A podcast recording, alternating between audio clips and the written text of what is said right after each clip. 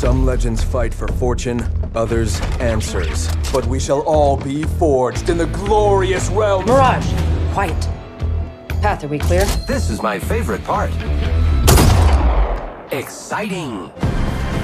Se o jogo Fortnite dominou 2018, este ano que agora está a arrancar pode ser o ano de Apex Legends. Pelo menos nenhum outro teve os números iniciais que o título da Electronic Arts está a registar. Nas primeiras 72 horas, já 10 milhões de pessoas o estavam a jogar em todo o mundo e uma semana após o lançamento havia 25 milhões de jogadores registados.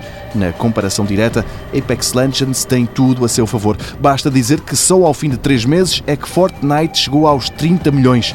O que se passou é que o jogo mais popular de tiroteio ao estilo Battle Royale nunca parou de crescer e agora, cerca de um ano e meio após o seu lançamento, conta com 200 milhões de utilizadores.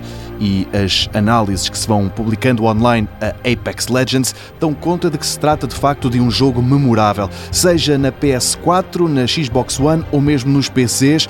O site Metacritic diz que a média de pontuação anda sempre acima das 4 estrelas e meia e na PS4 é mesmo de 5 estrelas.